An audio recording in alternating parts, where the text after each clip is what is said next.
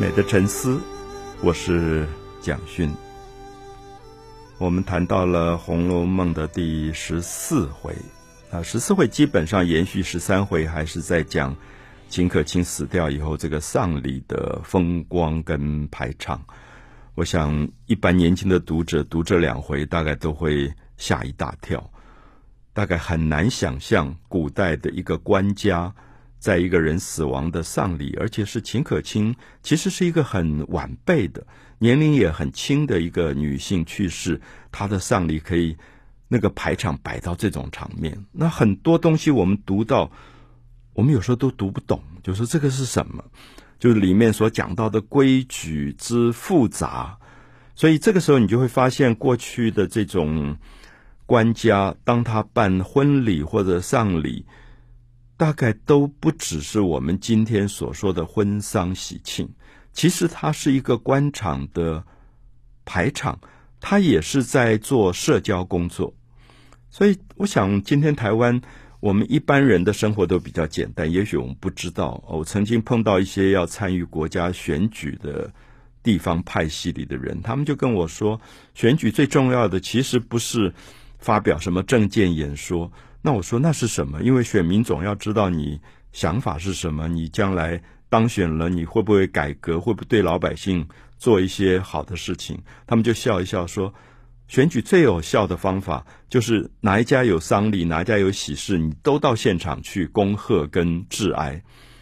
他说非常有用。我听了吓一跳，我最早听到这个故事吓一跳。可是后来不止一个人告诉我这个故事，我想他有某一种真实性。他的意思是说，在华人的世界里，你到场恭贺跟到场致哀，表示你礼到了。那华人很老实，基本上觉得，哎呀，人家连我这样的婚礼或者丧礼，他都亲自到了，拈香致敬。到时候投票的时候，总觉得好像。不好意思，不投人家一票，所以我想这是也许是我们社会的传统吧。我们看到十四回里面讲到的这些排场，最后就让宁国府啊，我们特别要在这里再解释一下，因为贾宝玉这边是荣国府，那秦可卿这边是宁国府。我们特别注意光荣的荣跟安宁的宁，是因为最早有两个兄弟，他们帮皇帝打天下，有功于国家。所以两个兄弟都封了公爵，一个封为荣国公，一个封为宁国公。所以他们都姓贾，可是事实上他们是两族，两个兄弟延续下来的两房。所以一整条街，一边是荣国府，一边就是宁国府，就这两府。所以荣国府这边是王熙凤在管家，啊，管得非常非常的严明，所以荣国府是比较上轨道的。可宁国府就是我们说贾珍这种男人会去霸占、强暴自己的儿子的太太的，所以宁国府好像一直有很多混乱的事情，乱七八糟的，所以也特别在丧礼当中表现出好像没有人管的那种混乱。我们知道这种大户人家一个丧礼多少客人来，所有的这种王爷、所有的公侯伯子男。这些贵族都要来祭道，那么这个时候，光是倒茶、捻香，所有的开销、所有的物质的支出，都大的不得了。如果没有一个很好的管理，就等于我们今天的企业出现了所有大的弊病跟漏洞。所以，我觉得《红楼梦》里面十三回里面，秦可卿托梦给王熙凤，告诉她说，这个家族所有的男人都没有用了。现在能够管家的只有你婶婶王熙凤，你是精明干练的，所以他已经有一点把责任放在王熙凤身上。那么等到十四回的时候，我们就看到这个丧礼后来乱成一团的时候，贾珍就没有办法，不知道怎么办。最后有人就跟他推荐说，能不能请王熙凤偏劳？因为王熙凤当时也是二十岁的一个女孩子，身体也不是很好，而且在管荣国府，现在又要她偏劳，就是跨越过来管宁国府，等于她要管两个企业啊。如果我们说荣国府是一个企业，宁国府也是个企业，等于这一个 CEO 啊，我一直认为王熙凤是如果在今天是最好的企业的 CEO，她的管理实在是不得了的。那后来大家就拜托了王熙凤。那因为王熙凤个性非常好强，我想也不止好强，其实有一个部分是好表现。越难的事情，他觉得越有挑战，他越想在这个丧礼当中表现出，如果他不出马就一塌糊涂，可是他一出马，所有的事情就可以摆平。他很想表现，所以当时他的姑妈王夫人还劝他说。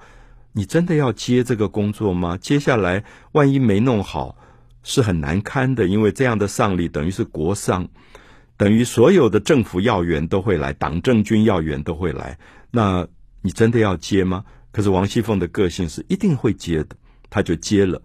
那么我们看到十四回，后来她真了不起，对于所有管理上的这种严明。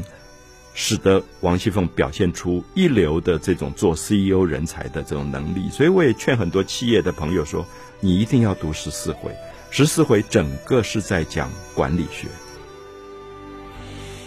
我们谈到了《红楼梦》的第十四回，特别希望学习企业管理、经济方面的朋友能够注意。我觉得这一回是非常非常精彩的一个管理的学问。就是不到二十岁的王熙凤去，呃，接受了贾珍的委托去管宁国府。那所有的人他都不认识，都不熟悉，这些佣人都不是好惹的，因为你是外来的人，等于今天有一个企业请了一个另外外面的一个经理来做他的管理。那王熙凤到了以后，第一个是造名册，把所有的人名册列出来。那这里我们当然也会问说。哎，宁国府这么大的一个大户公爵人家，怎么连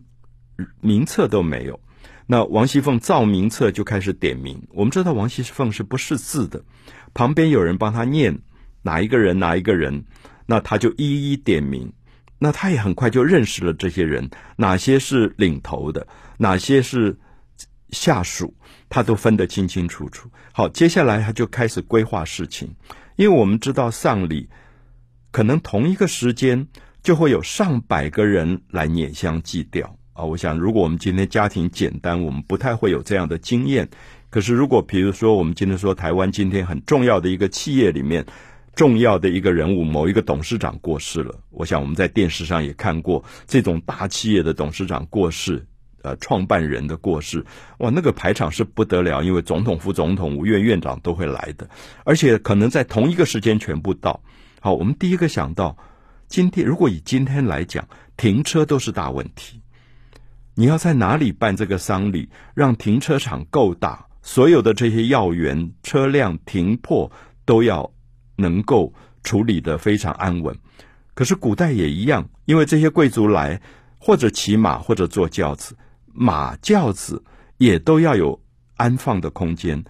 骑马前面有又有马夫。这些公爵出来，前前后后的随扈大概都是好好几十个人都可能。那这些王爷出巡，他的轿子八人大轿旁边还有随扈，所以你看到招待这些人，光是喝茶也是一个大阵仗。所以王熙凤的厉害是，她在第一天当中，她就开始做了分工。她说：“好，我点名，先选出二十个人。”这二十个人专门准备在，比如说在管车马，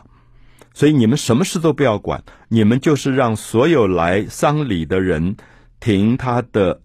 轿子，停他的马，能够把安放好。所有跟车马有关的随从，你们都要招待他们喝茶，有地方可以休息，有地方可以坐。好，这二十个人分好了，接下来另外二十个人就是管，比如说碾香。因为要祭拜，在丧礼祭拜的时候，一定要有香。那这些香你都要先准备好，因为一个人祭拜完，下一个就跟着来。那所以香都要先点好，然后一个一个排队，有秩序。所以就有二十个人分别的就去管这个点香的事。他又找了四十个人，分成两班轮流，因为有人可能要去上厕所呀，要去吃饭，所以一天里面轮流四十个人分成两班。专门管添油，比如说古代的丧礼里要点很多油灯，这个灯不能灭的，所以一直要有人添油、守灵、供饭，就是案桌上所有的贡品他们要负责。好，所以我们就看到管理的第一个事情是把人有专职，所有的人有了专职，他一直强调是说，我要你管车马，你就管车马；我要你管添油，你就管添油；我要你管香，你就管香，你别的都不要管。可是如果这一样有差错，我就找你唯你是问。所以我们就发现宁国府过去乱成一团的原因，是因为宁国府是没有专责。所以每次发生事情以后，大家都推来推去，说不是我，不是我。可是因为你管理上没有把权责分配好，所以到最后你抓不到到底谁犯了错。所以王熙凤的这一套管理学，我特别跟很多现代管理方面的朋友建议，就是《红楼梦》千万不要只是把它当成一个古代的文学作品来看。我觉得《红楼梦》只在文学系教或者只在文学系看，太可惜。它里面关于音乐的讨论、医药的讨论、建筑的讨论、关于管理的讨论，每一样都非常惊人，而且都具备现代的观念在里面。所以十四回，特别是王熙凤的管理学在这里展现出他的长才。所以我们看到他到了一两天之后，整个丧礼当中有条不紊，人来的这么多。我们看到说，东平郡王、南安郡王、西宁郡王、北境郡王，这四个王爷都是当时位置仅次于皇帝的，他们都来了。那我特别要强调，让大家知道，这些郡王，东平郡王、北晋王，他们一出来，那个前前后后都是几十个人之多的，因为他们都是不得了的随扈用人都要跟着的。所以那个阵仗之大，而且他们一出来，两旁的所有的人都要回避，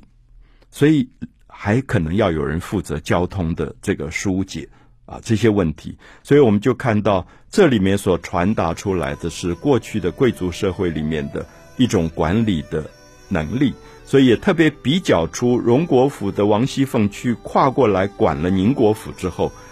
让宁国府。能够有条不紊的办好了一场风光的丧礼。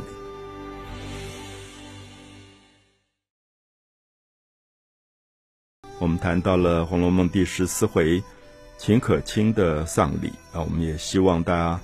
不只是在十三回、十四回看到秦可卿这个女性的死亡跟丧礼，其实是看到过去古代的官家生活里的铺张。奢华排场之大，我们今天读到叹为观止啊！叹为观止。常常你会觉得，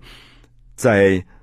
这个啊，比如说我随便的把十四回举一举一段，说那一天晚上灯明火彩，就是晚上整个点亮了灯，因为官员都要来，所以客送官迎。啊，客送官迎，就是一批一批来参加丧礼祭吊的人，百般热闹。到天明即始，天亮以后，有一班六十四名青衣请灵，就是这些道士啊、和尚啊，他们要开始去祭祷了。那这个排场，我们真的读到都